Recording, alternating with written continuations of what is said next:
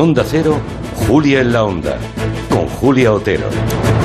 Hola familia, muy buenas tardes. Hoy es un buen día porque la encuesta de población activa, la EPA, deja buenos datos sobre la mesa. El año que dejamos atrás, en España se crearon 840.000 nuevos empleos, que es la cifra más alta desde el 2005.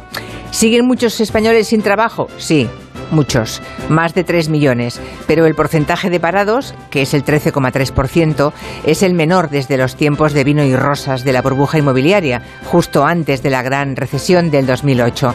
Son buenos datos y hay que celebrarlos. Como celebra